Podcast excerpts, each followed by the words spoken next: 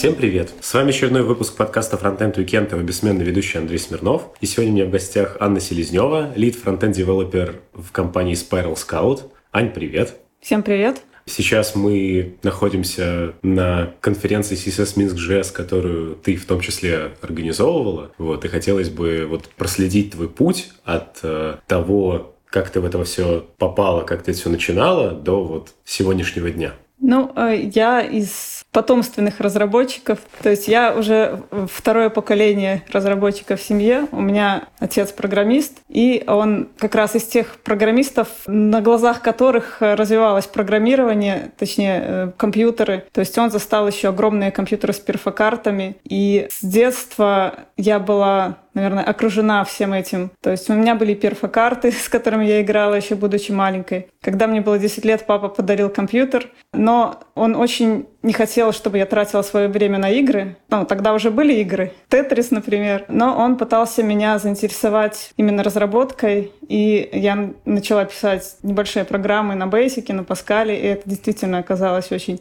интересно. И поэтому вопрос о том, куда поступать, особо не стоял. Я поступила в а, университет информатики и радиоэлектроники, на специальность программное обеспечение. А дальше так получилось, что на моих глазах развивался фронтенд. То есть, э, когда я начинала работать, мы называли себя веб-разработчики. То есть, это люди, которые делают все. И дизайн, и верстку, и программирование.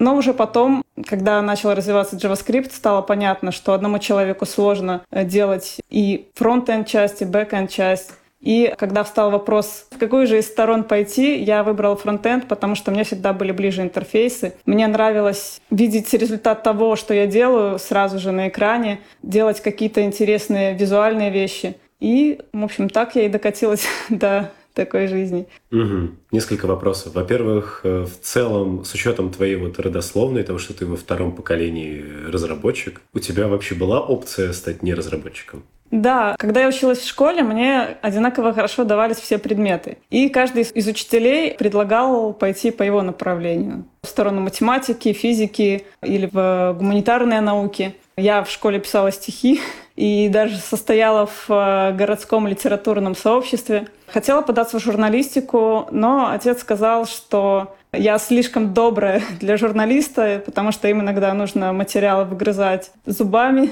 или ездить по каким-то непонятным опасным местам, чтобы добыть что-нибудь особенное. Поэтому он предложил мне наиболее комфортную, по его мнению, профессию, и, как мне кажется, он оказался прав. Я когда читал ту самую статью про эмоциональное выгорание, вот мы еще о ней сегодня поговорим, э, я как раз исходя из нее понял, что ты, получается, сначала была в Минске, да. И карьера у тебя началась в Минске. Да. И сколько ты успела проработать э, вот в Минске? То есть сначала банк, там потом еще что-то? Года 3-4, наверное. Угу. А в какой момент появилась э, штука под названием Creative People? Уже в Киеве. Да, из Минска я переехала в Киев, и примерно в тот же момент я ворвалась во фронтенд. То есть э, из PHP-разработчика я перешла во фронтенд, и там же в Киеве я удаленно начала работать на Creative People. Насколько вообще тяжело давались вот все эти переезды? Насколько я понимаю, ты переезжала уже с мужем?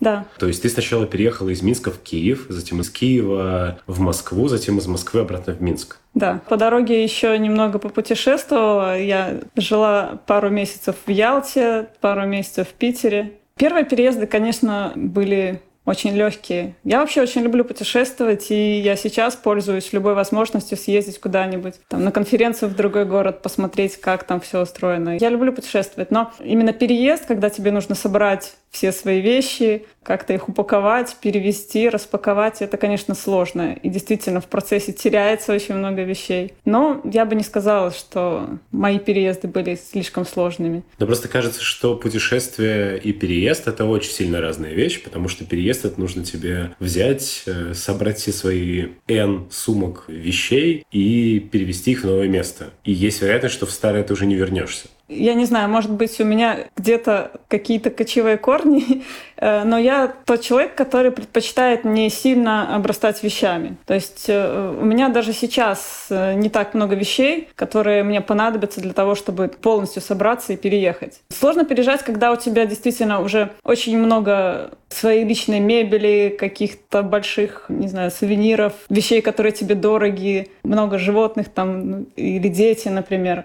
У меня пока только одна кошка. Вот это, наверное, когда я задумалась о переезде, у меня самая главная проблема, как же так перевести кошку, чтобы не создать для нее стресс. Окей, хорошо. И, соответственно, у нас есть контора под названием Creative People, где ты удаленно работала в Киеве. Да. Затем ты решила переехать в Москву, и в Москве ты работала где? В Creative People, но уже в офисе. Ага, тут как раз важная деталь хотелось бы углубиться. Довольно редко можно встретить человека, который э, успел поработать в одной компании и удаленно на них, и одновременно с этим работал вместе с ними, с этими же людьми в офисе. Как у тебя это было? В чем э, разница именно с прикладной точки зрения? Когда я работала удаленно, я общалась с небольшим количеством людей. То есть в основном с теми, с кем у меня был общий проект, ну и, собственно, с э, директорами. Это было немного сложно. Тогда у ребят э, появились соцсети, где они постили свои фотографии из офиса, как они все вместе собираются, проводят время. И это вызывало некоторую зависть. И когда я переехала в офис, я окунулась, собственно, в эту атмосферу. У них очень душевный офис. И я до сих пор, когда бываю в Москве, пытаюсь попасть к ним, чтобы пообщаться. Офис э, Creative People — это было для меня самое комфортное место в Москве. Но, тем не менее, мне было сложновато перестроиться с полностью удаленной работы на офисную, поэтому спустя какое-то время я начала работать по системе два дня дома и три дня в офисе. Ну, как бы это было оптимально. Я и достаточно общалась с ребятами, обменивалась какой-то информацией, и в то же время для меня было комфортно какое-то время провести дома в одиночестве, как я привыкла. Если уйти как раз в ту часть статьи, в которой ты говоришь про Москву, мне интересно было, как с одной стороны, жителю Москвы, с другой стороны, мне интересно мнение со стороны. Ты пишешь о Москве, что это место, в котором э, тебе было ну, максимально некомфортно в том состоянии, в котором ты была. Почему именно так случилось? Чем она отличалась от Киева, от Минска, где ты была? На тот момент Минск я уже плохо помнила. Киев был очень добрый, душевный. Ну, и как раз перед моим переездом там начались волнения, революции, там уже стало не очень комфортно. Та Москва, в которую я переехала, она действительно была довольно тяжелой психологически. Сразу в свою защиту могу сказать, что э, сейчас Москва совершенно другая. Я приезжала в нее спустя какое-то время, уже после отъезда, и я была приятно поражена, насколько все изменилось. Ну, что изменилось? Э, люди стали э, какими-то менее напряженными. То есть в тот момент, когда я жила, я, доезжая из дома до работы, могла столкнуться несколько раз с какой-то грубостью, когда меня толкали, когда передо мной двери метро захлопывались чуть ли не, не убивая меня, когда люди толкали, грубили, когда люди воровали вещи. Вот эта новая Москва, она уже какая-то более душевная, более спокойная, более комфортная. И когда мне в метро в Москве э, какая-то женщина подошла и сказала, у вас расстегнута молния на, на сумке, это было нечто новое. То есть э, в той старой Москве у меня бы там вытащили бы вещи из сумки, и все бы сделали вид, что ничего не произошло. А сколько это было лет назад примерно? Я была в э, Москве с 2010, наверное, по 2013. Просто если так отмотать историю на историю. Вот если отмотать э, на там тот же 2013 год, то я пять лет назад в Москве попал в аварию, и меня увезли на скорой ну, я был пассажиром, и у меня было рассечено лицо, и меня увезли на скорой э, на другой конец Москвы. Мне потом нужно было оттуда как-то вернуться. У меня с собой не было ни рубля денег, но была карточка проезд на метро. И я в белой футболке, на которой были вот такие вот огромные следы крови, и с замотанным лицом, носом, я Помню, ехал в метро через весь город с там края синей ветки на верх серой ветки, и ко мне в метро подошло там несколько людей, четыре девушки, там один парень, предложили мне воды, помощи и так далее. Но это было примерно тоже давно, то есть где-то тоже лет пять назад. Точно ли Москва изменилась, а не ты? Думаешь, изменилось просто мое отношение? Ну просто да. Кажется, что если перед тобой захлопываются двери в метро, это не грубость дверей. Ну, э, это грубость человека, который идет перед этим. А, я помню один раз утром у меня было, не знаю, может быть, у меня было плохое настроение, и когда какой-то человек бросил двери передо мной так, что они меня чуть не сбили. Э, я, пройдя дальше, что-то ему сказала, вроде того, там, обращайте внимание, что с вами кто-то идет. А он мне ответил что-то вроде «А ты в зеркало на себя смотрела?» Ну, то есть примерно такие вот москвичи были для меня. Ну, то есть, возможно, я действительно выглядела как-то очень плохо. Не, скорее... Возможно, я создавала какой-то негатив вокруг, и никому не хотелось быть со мной вежливой. Кстати, я еще помню, что в тот момент было довольно много суицидов в метро. Наверное, раза три я видела тело, э, покрытое простыней. Может быть, мне просто не везло, я не знаю. Окей, хорошо. Еще что хотелось бы затронуть, это та часть, где ты еще в Creative People работала сначала пять дней, но при этом в итоге, насколько я читал, вот и, и ты упомянула, перешла на три дня на работе, два дня удаленно. Угу. Почему все-таки было некомфортно работать с коллегами все время вместе? При том, что, насколько я э, вычитал из статьи, ты к ним очень хорошо относилась ко всем. И, в принципе, говорила, что это компания, в которой тебе было очень комфортно. Ну, комфорта в плане людей. Э, если бы был телепорт из дома в офис, я бы, наверное, там работала пять дней, может быть, шесть. Возможно, мне просто стало как-то тяжело именно ездить на работу. По московским меркам я жила не очень далеко, как это говорится, 45 минут от двери до двери. Но все равно, мало. но да. все равно это путешествие было не очень комфортным. Я жила довольно далеко от метро. Ну, в Москве довольно сложно поселиться возле метро. Мне приходилось использовать общественный транспорт, и, соответственно, люди вокруг очень часто были недружелюбными. Ты поработал в Creative People. Сколько это прошло времени? В какой-то момент ты устроилась в «Злые марсиане». Это уже после переезда из Москвы. Ага. Я пожила в Москве три года. И, э, все это время ты проработал в Creative People? Да, я все время работала в Creative People. И когда я переезжала, мы договорились, что я продолжу работать с ними удаленно, как это было в Киеве. Там у мужа был какой-то стартап, за которым да, вы поехали да. обратно. Тут, тут в моей жизни появился стартап. Да, нам предложил знакомый поучаствовать в стартапе в Минске, мне в качестве фронтенд-разработчика, мужу в качестве бэкенд-разработчика. Но э, при этом я решила остаться в Creative People, работать на них удаленно. Как бы э, я решила, что я с этим справлюсь, они э, тоже решили, что все получится. И мы собрали все-все-все вещи в одну машину и за один день переехали в Минск. И тут меня уже удивил Минск то, как он изменился. Когда я уезжала из Минска, это был классический советский город, когда некуда пойти, нечем заняться и очень маленький выбор каких-то товаров, продуктов. А когда я вернулась, я поняла, что город развился, здесь очень много интересных людей и очень много каких-то мест, куда можно пойти и в плане искусства, и в плане образования. Довольно хороший выбор товаров, хотя белорусы все равно продолжают ездить в соседние страны на закупки. Мне таксист, который вез меня из аэропорта в центр Минска, рассказывал, как он ездит в Москву покупать женские сумки и ремни и продает их в Минске в два раза дороже. Ну, э, особенность Минска, может быть, и Беларуси в целом, но больше, конечно, Минска, что здесь есть две категории людей – айтишники и не айтишники. И вот айтишники, благодаря своим высоким зарплатам, могут себе позволить много. И более дорогие продукты, одежду, развлечения. И они, собственно, формируют, я так понимаю, вот этот спрос, и за счет них держатся очень многие отрасли, наверное. Но э, с другой стороны, это позволяет как-то развивать город, делать его каким-то более европейским. Сервис тоже потихонечку управляется. Кое-где, конечно, можно наткнуться на совок, но в целом, как мне кажется, уже довольно приятное место для жизни. Мне, пожалуй, все нравится, кроме климата. Если бы не были такие холодные зимы, очень длинные межсезонья, то это практически идеальное место для жизни. А где хуже климат? В Минске, в Киеве или в Москве? В Москве, наверное, потому что зима с осадками там превращается просто в слякоть. Ну, Киев самый комфортный. Да? Там очень мягкий переход от зимы к лету, и такая летняя теплая погода держится чуть ли не полгода. Хотя сейчас, наверное, все изменилось. Сейчас там, где никогда не было снега, он идет, там, где всегда было холодно, жара. Я слышала, что в Сибири тоже какие-то аномальные погодные явления. Окей, хорошо. Вы, соответственно, вернулись с мужем в Минск. Ты работал одновременно над стартапом и над Creative People, правильно же? Да. А в какой момент э, из Creative People ты все не уходила и не уходила, насколько я понимаю?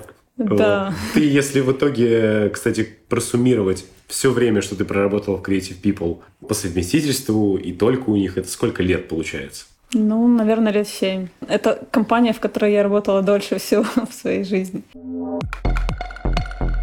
В какой момент э, ты перешла в «Злые марсиане»? И как это случилось? Я поработала в стартапе, как и у большинства стартапов у инвестора закончились финансы. Я продолжала работать э, в Creative People, но на тот момент э, так получилось, что я давно не была в отпуске. Мне нравилось работать, мне всегда нравились проекты э, в Creative People. Я на тот момент еще начала выступать на метапах, конференциях и активно вливаться в минское фронтенд-сообщество. Это было весело, интересно. И общаясь с людьми, э, с другими разработчиками, я понимала, что несмотря на то, что мне нравится работа в Creative People, это все-таки только одна грань фронтенда, такая более креативная, э, более близкая к дизайну. И есть еще много областей, в которых я, может быть, хуже разбираюсь. То есть это такой более серьезный фронтенд, э, какие-то приложения, работа с данными. И э, я решила, что мне нужно развиваться в этом направлении. Возможно, мне стоит найти компанию, которая мне поможет с этим. Э, в Creative People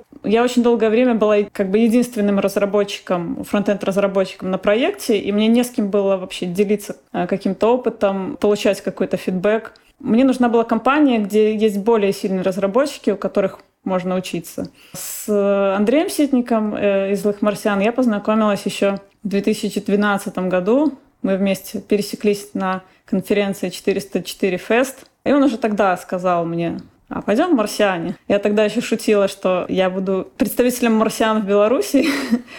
Но тогда это все были только шутки. Я тогда не чувствовала, что это мое, и вообще, что я потяну работу в «Марсианах». А вот э, уже будучи в Минске, общаясь с другими ребятами, я подумала, что я, пожалуй, готова, готова сделать какой-то следующий шаг в своем развитии. И на тот момент я наткнулась на вакансию «Марсиан». Это было вот какое-то совпадение, что я увидела вакансию, и внутренне я вот была готова к каким-то экспериментам какому-то челленджу. Я, конечно, совсем не верила в то, что я пройду собеседование, но решила написать. Я не знаю, что сыграло больше. Мое знакомство с Ситником или действительно ребят заинтересовал мой опыт. Ну, на мое письмо очень быстро ответили. Мы пособеседовались в скайпе, я сделала тестовое задание. И сама того не ожидая, я оказалась в марсианах. Но у меня есть такая проблема, я не умею говорить «нет». И когда я написала ребятам в Creative People, что, пожалуй, нам пора расстаться, они меня попросили помочь посуппортить те проекты, которые я делала. И я не смогла отказать. Так я оказалась в такой ситуации, что мне нужно было поддерживать те проекты, которые я делала в Creative People, начинать мыслить по-новому, разрабатывать по-новому в «Марсианах», при этом у меня еще были какие-то договоренности по конференциям, метапам. В общем, у меня началась э, жизнь в формате 24-7, когда я все время что-то делала, что-то осваивала, чему-то училась. Но я благодарна марсианам. Они сделали даже то, что не смогли сделать ребята в Creative People. Они пересадили меня на Mac. Это тоже было очень сложно, очень нервно первое время, но сейчас я очень довольна. В итоге в «Злых марсианах» ты сколько проработала? Три года. И после этого уже перешла дальше? Э, в компанию Spiral Scout. Это компания, которую основал американец Джон Гриффин, но в Минске находится основной офис разработки. Компания вошла в ПВТ. Что это такое? Кто-то шутит, что это Минская силиконовая долина. Э, есть такой парк высоких технологий. И э, компании, которые входят в парк высоких технологий, получают льготы на налоги, что позволяет им, соответственно, платить меньше налогов за сотрудников, а значит, предлагает сотрудникам более высокие зарплаты. Ну и плюс там еще есть какие-то другие льготы. Но, грубо говоря, это компании, которые государство поддерживает. Процесс вступления в парк высоких технологий не очень простой. Там нужно доказать, что ты действительно IT-компания, которая приносит пользу стране. А почему ты ушла из «Злых марсиан»? По большей части это личное, но, наверное, я переоценила свое умение работать удаленно. Да, когда я работала удаленно на Creative People, э, возможно, у меня получалось разделять работу и какую-то личную жизнь. То есть я работала удаленно, э, что-то делала в течение дня, но потом я переключалась, общалась с какими-то другими людьми уже вживую, чем-то занималась, не знаю, каталась на роликах, на скутере, когда-то еще ходила. А когда я работала в «Марсианах», так получилось, что в моей жизни в какой-то момент не осталось ничего, кроме «Марсиан». Я очень хорошо отношусь ко всем ребятам в компании, и они ко мне тоже. «Марсиане» были для меня чем-то вроде второй семьи, и в какой-то момент мне, наверное, больше ничего в жизни не было интересно. То есть я работала, я развивалась, я пыталась быть э, достойным представителем команды. Я участвовала в конференциях, я писала статьи, я все время пыталась повысить э, как-то свой профессиональный уровень. Я организовывала конференцию для марсиан. Но э, если отбросить то есть если взять и из той жизни убрать злых марсиан, то у меня больше ничего не было. И особенность удаленной работы в том, что ты всегда один. То есть у тебя есть э, команда, у тебя есть те люди, с которыми ты работаешь, но они где-то еще. И большинство марсиан находятся в Москве и в Питере. И там, и там есть офисы. Ребята ходят в офисы, общаются. И тут вот всплывает такой флешбэк из моего э, прошлого в Creative People, который я упоминала, что я смотрела фотографии, видела, как люди общаются, как им здорово, и в Тане завидовала. И тут получилось так же. Мне хотелось общаться с ребятами, мне хотелось с ними общаться вживую как-то чаще. Да, я периодически ездила в Москву, работала с ребятами в офисе в Питер, но этого было мало. То есть вот, возможно, это одна из составляющих какая-то личная, которая привела к тому, что я ушла из компании. С другой стороны, моя попытка быть крутым разработчиком, крутым специалистом, она как-то, наверное, выматывала меня в том числе психологически. Потому что когда я понимала, что в течение дня я сделала недостаточно много полезного для проекта, я испытывала стыд. Выйти на, пообедать на час — это тоже было какой-то катастрофой. Я всегда носила с собой ноутбук. То есть я постоянно работала, работала, потому что мне казалось, что я недостаточно хороша по сравнению с остальными марсианами. Ну да. Я подчеркнул для себя, ты писала, что у тебя вот проявлялся таким образом синдром самозванца. Да. Вот если можно поподробнее, как он влияет? То есть я понимаю предпосылки, предпосылку, что ты ощущаешь, что ты тут самое-самое самое слабое звено, но вот на выходе что? Как это на тебя влияет? Я никогда не отличалась высокой самооценкой, и осознание того, что я не очень хороший специалист, что вот ребята, которые работают со мной, они крутые, они делают такие вещи, они рассказывают такие доклады, обсуждают какие-то технологии, а я в этом ничего не понимаю. Они очень били по и без того невысокой самооценке, и я просто чувствовала себя плохо. Я была расстроена. Ты это за вот три года работы в «Марсианах» не победила? Нет, когда я пришла в «Марсиане», меня взяли как э, джуниор фронтенд разработчика по марсианским меркам. А, да, потом, э, конечно, мне говорили, что я очень здорово выросла. Каждый раз, когда я упоминала, что я недостаточно сильна, мне говорили, нет, все хорошо, ты отличный работник, но... А почему ты не слушала этих людей? Может быть, в какой-то момент они перестали мне это говорить, подразумевая это как само собой разумеющееся. Наверное, для меня важно не только то, что говорят люди, но и то, что я ощущаю сама. А вот я по каким-то причинам ощущала, что я недостаточно сильный разработчик. И это постоянное самокопание приводило к тому, что я испытывала какую-то депрессию. В Spiral Scout этого нет? Spiral Scout это было что-то что, опять же, наверное, пришло в нужное время. Когда я решила уйти из «Марсиан», я э, не планировала, куда именно я пойду, чем я буду заниматься. Э, я понимала просто, что мне нужно как-то переключиться. Когда мне предложили прийти работать в эту компанию, я подумала, почему бы не попробовать? Это была полная смена обстановки, полный выход из зоны комфорта. Во-первых, это офисная работа. И э, на удивление сейчас я хорошо это переношу. Хотя я очень волновалась, что после такого долгого периода работы удаленно мне будет сложно снова научиться работать среди живых людей. А во-вторых, это работа тим-лида. Мне довольно давно уже начали предлагать работать тим-лидом, ну, потому что человек с опытом, и, как правило, разработчики стремятся к тому, чтобы уйти от разработки и перейти в руководство. Но я всегда старалась этого избегать. А тут э, у меня как раз ситуация, что у меня есть ребята, которыми я руковожу. То есть я подсказываю им, что как делать, делаю ревью. И, возможно, это оказалось спасением в том смысле, что все совершенно по-новому, и я чувствую себя каким-то другим человеком. Я как будто бы смотрю на себя со стороны. Сейчас, возможно, пойдет блок вопросов абсолютно чудовищных. Насколько тебе, в принципе, комфортно общаться с людьми? Я люблю общаться с людьми, но я бы сказала, у меня есть некий лимит когда я очень много общаюсь с людьми на конференциях или, например, на метапах, мне после этого хочется примерно день побыть совершенно одной, ни с кем не разговаривать. Поэтому я бы сказала, что людей я люблю, но, может быть, я настолько много э, отдаю эмоций, когда общаюсь, что э, мне нужно какое-то время, чтобы восстановиться. Два вытекающих вопроса. Первый, сейчас я первый раз как бы общаюсь с тобой там дольше, чем пять минут. Мне вот на фоне этого интересно было бы посмотреть, как ты руководишь фронтендерами. То есть насколько тебе комфортно на регулярной основе что-то им объяснять, как-то с ними взаимодействовать. Потому что кажется, что даже сейчас, вот мы, мы с тобой разговариваем, этого там не видно, это будет только слышно. Ты, не знаю, как это правильно сформулировать, даже на визуальный контакт, условно говоря, не идешь,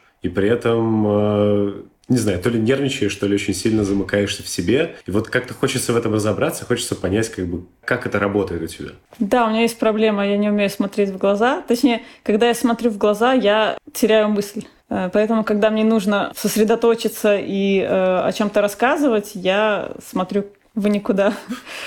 Но с ребятами мы на удивление легко сработались в принципе, когда мы э, обсуждаем проект, мы оба смотрим в монитор, поэтому со зрительным контактом проблем нет. Но я думаю, у меня есть одна проблема. Тут уже немножко не то, что я э, не умею говорить «нет», а то, что я, может быть, не всегда могу аргументировать свою мысль. Поэтому, если кто-то из ребят не согласен с моим решением, ему бывает довольно легко убедить меня в своем. Это, я думаю, не очень хорошая черта для тимлида. Но я работаю над этим. Окей. История довольно длинная, в ней много всего разного было. Хотелось бы понять, где ты сейчас относительно тех проблем, которые у тебя есть, э, находишься относительно их решений. То есть э, ты только что ответила, все еще не умеешь говорить «нет», правильно? Да. Нет. Потом э, вот эту депрессию, ту, которая вот тянулась, шаги по ее выправлению появились? Ну, я могу сказать, что эмоционально я себя чувствую гораздо лучше. Я все чаще нахожусь в хорошем настроении. Ребята, которые сейчас меня окружают по работе, они все очень позитивные, они меня поддерживают, и это очень здорово помогает. Синдром самозванца, возможно, он э, еще присутствует, но я пытаюсь решать его немного другим образом. То есть э, я прочитала очень много книг ну, уже после ухода из «Марсиан». Жалко, что я не прочитала их раньше, о том, как правильно управлять своим временем, что обязательно должно быть время на себя, что даже если ты не успела сделать работу в течение дня, мир не рухнет, ты можешь позволить себе несколько часов э, на то, чтобы отдохнуть или сделать какие-то не связанные с работой вещи. И я стараюсь этого придерживаться. Офисная работа хороша тем, что ты закрываешь дверь офиса, ты приходишь домой, и ты переключаешься. И, например, сейчас я не открываю ноутбук по вечерам. Это уже какой-то прогресс, наверное, для меня. Ты, когда эту статью писала, чувствуется, что она была вот вдохновлена статьей Никиты Прокопова. Да. И там очень много как бы аналогий, и кажется, что ты взяла вот кусок своей боли, который ты такая типа, ну он такой же, и его показала. Но кажется, что, ну, как бы, это еще не все. Что это не причина, это где-то скорее больше, может, следствие или еще что-то. Ну, то есть э, я не смог в этой статье нигде найти причины этой депрессии, то, из-за чего она зародилась изначально каким-то образом. Ну, потому что, очевидно, если мы берем в расчет, что не как думает большинство россиян и соседних республик, что депрессия – это херня, и пойди, э, сходи, повеселись, а что мы берем, что депрессия действительно болезнь, которую действительно нужно нормальным образом с этим работать, и она, как любая болезнь, вылечивается, то кажется, что у нее есть какие-то симптомы, которые появились раньше. Вот как, в принципе, если не вдаваться, возможно, в подробности, то у тебя вот такое состояние, оно, в принципе, давно? Или оно именно распространялось только на аспект разработки? Я думаю, это все совокупность факторов. Понятно, что это не произошло за один день. То есть это все как-то происходило постепенно, и, наверное, если бы я последовала совету э, мудрых людей и начала ходить к психологу когда-то давно, и он бы подсказал мне, что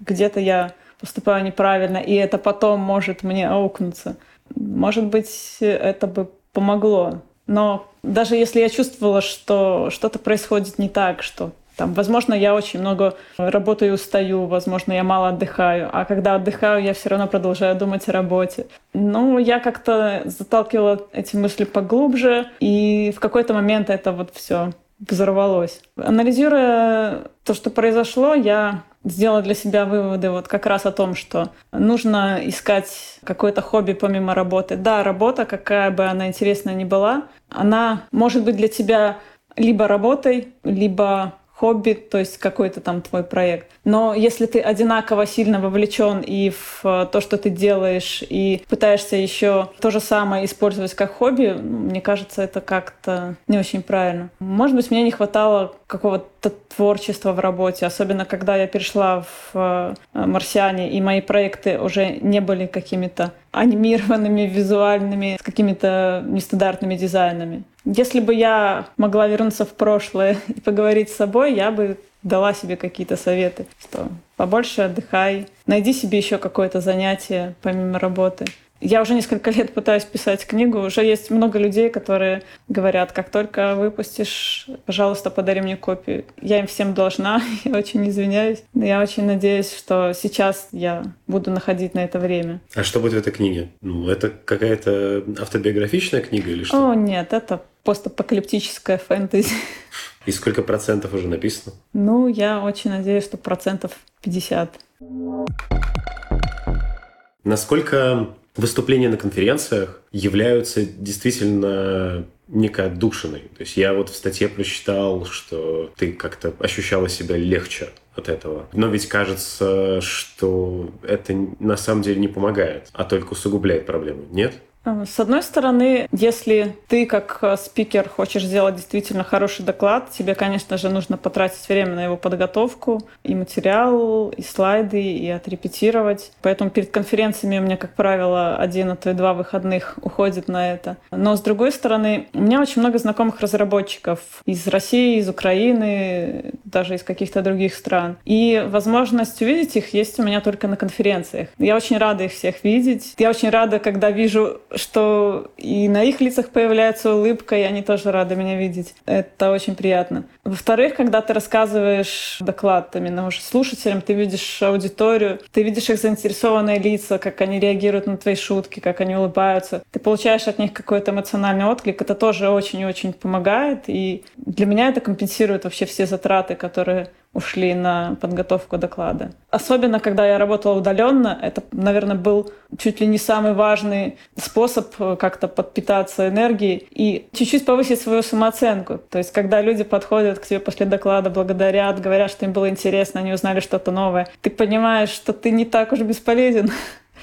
Ты очень грамотно ушла от э, ответа на вопрос, что является как бы вот причиной всего. Я задам ровно один вопрос. Опять же, можешь отвечать да, можешь отвечать нет, можешь не отвечать ничего. Я просто уже в целом сталкивался с похожей на твою ситуацию, и в том случае причиной вот такого вот состояния человека, пусть это не распространялось на разработку и так далее, но было то, что банально не знаю, как это правильно сформулировать, родители не дали достаточное количество заботы и любви в детстве.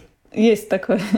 А, еще будучи в «Марсианах», я решила все-таки сходить к психологу. Я сходила, наверное, сессии на 10. А, естественно, я с самого начала озвучила ей свою проблему, что вот у меня депрессия, и кажется, что в жизни все плохо. И когда мы с ней начали беседовать, э, в итоге она тоже раскопала эту проблему, что у меня было очень сложное в этом смысле детство.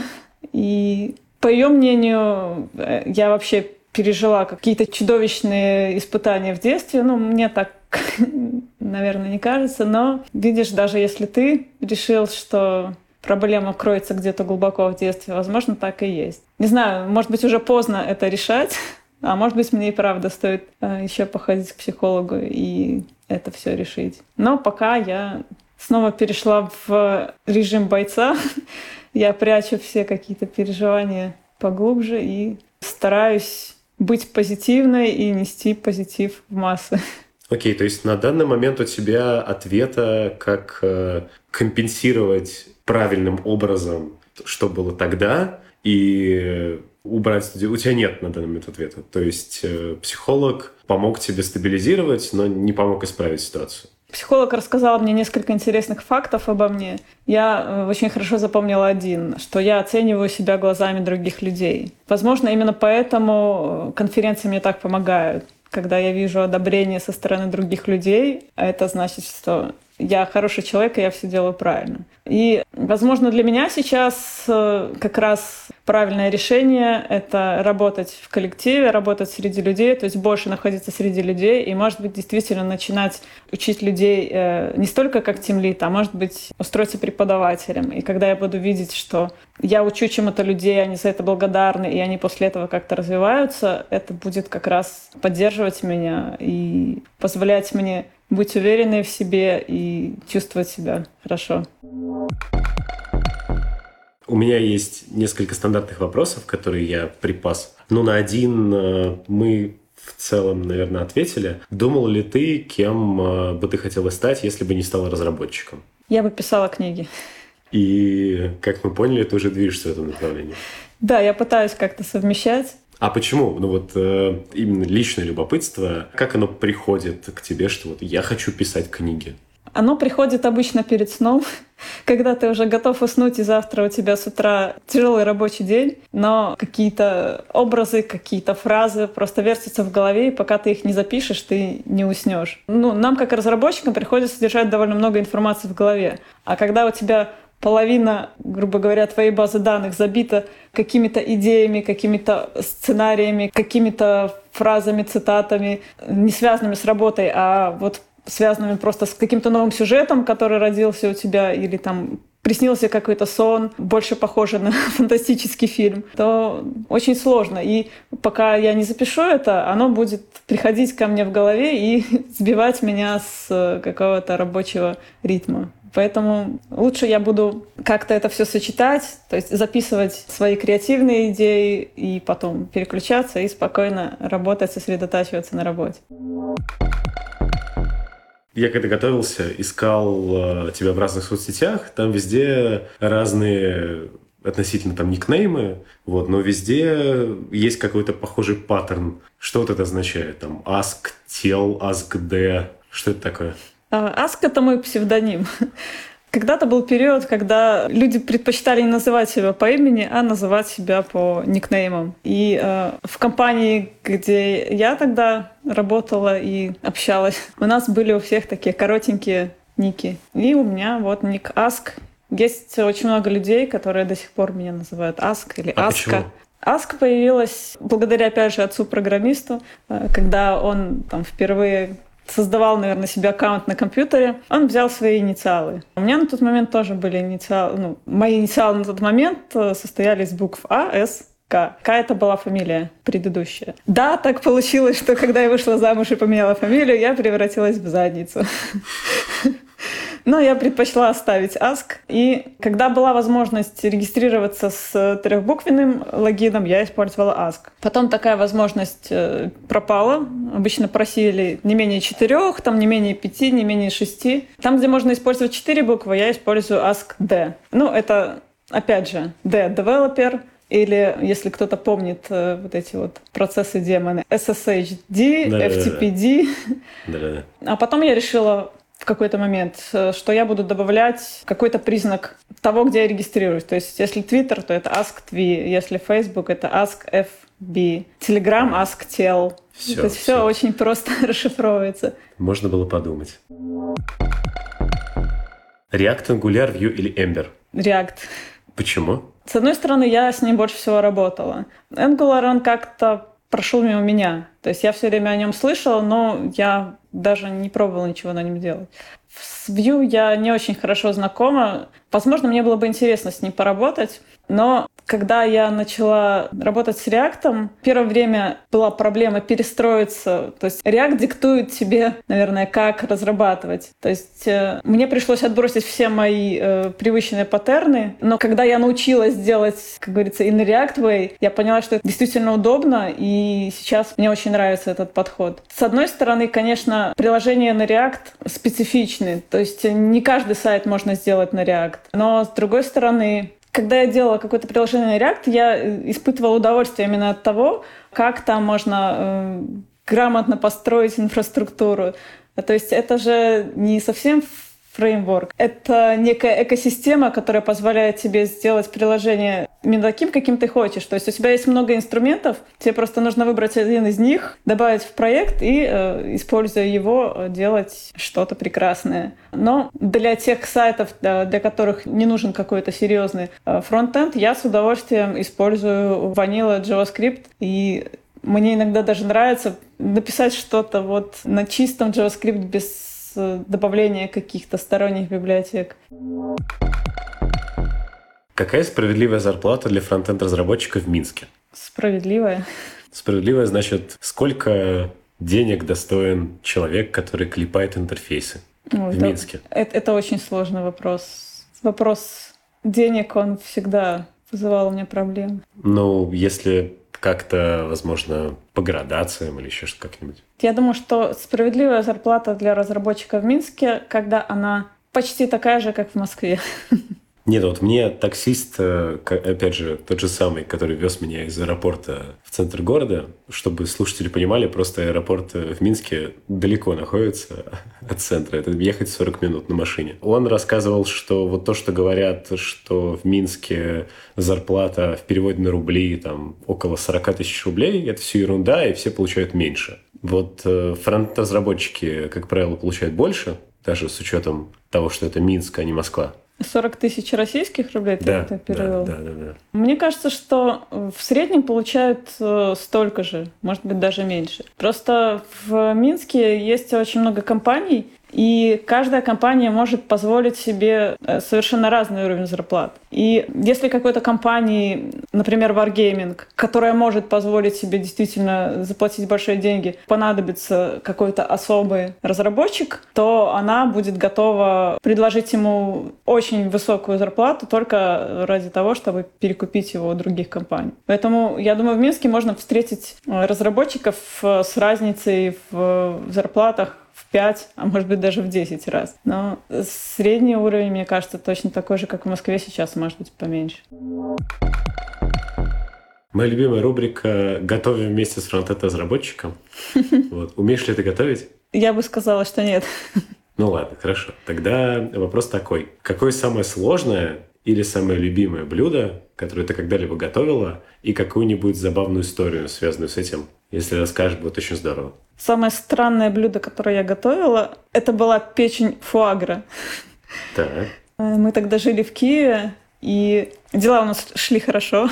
Э, и в Киеве на тот момент тоже можно было все время найти что-нибудь эдакое. И мы увидели в магазине в продаже охлажденную печень фуагра. И мы тогда только слышали об этом. И мы решили, почему бы не попробовать. Я долго гуглила, как же ее приготовить максимально просто, чтобы не испортить. И там оказалось, что нужно взять, кажется, виноград, поджарить его, потом там же поджарить э, нарезанную печень фуагра. И получилось действительно вкусно. А в чем странность? Mm. То есть на вкус печень фуагра это, это что вообще? Ну, для меня э, была странность, что для меня это ассоциировалось с чем-то экзотическим, с какими-то не знаю, дорогими ресторанами, а тут мы просто пошли в магазин, ее купили, пожарили. Ну, так, в принципе, печень как печень может быть действительно более нежная, чем обычная печень. Напоследок э, гость моей передачи дает э, какой-то совет моим слушателям. Это может быть что-то более абстрактное или что-то более техническое. Что ты можешь посоветовать? Мой совет – побольше общайтесь с людьми, с разными людьми. И по своей специальности, и э, из каких-то из совершенно других областей деятельности. Ходите на мероприятия. Это могут быть и конференции, где действительно можно встретить много интересных людей. Это могут быть какие-то паб-квизы. Будете у нас в Минске, заходите, это тоже интересно.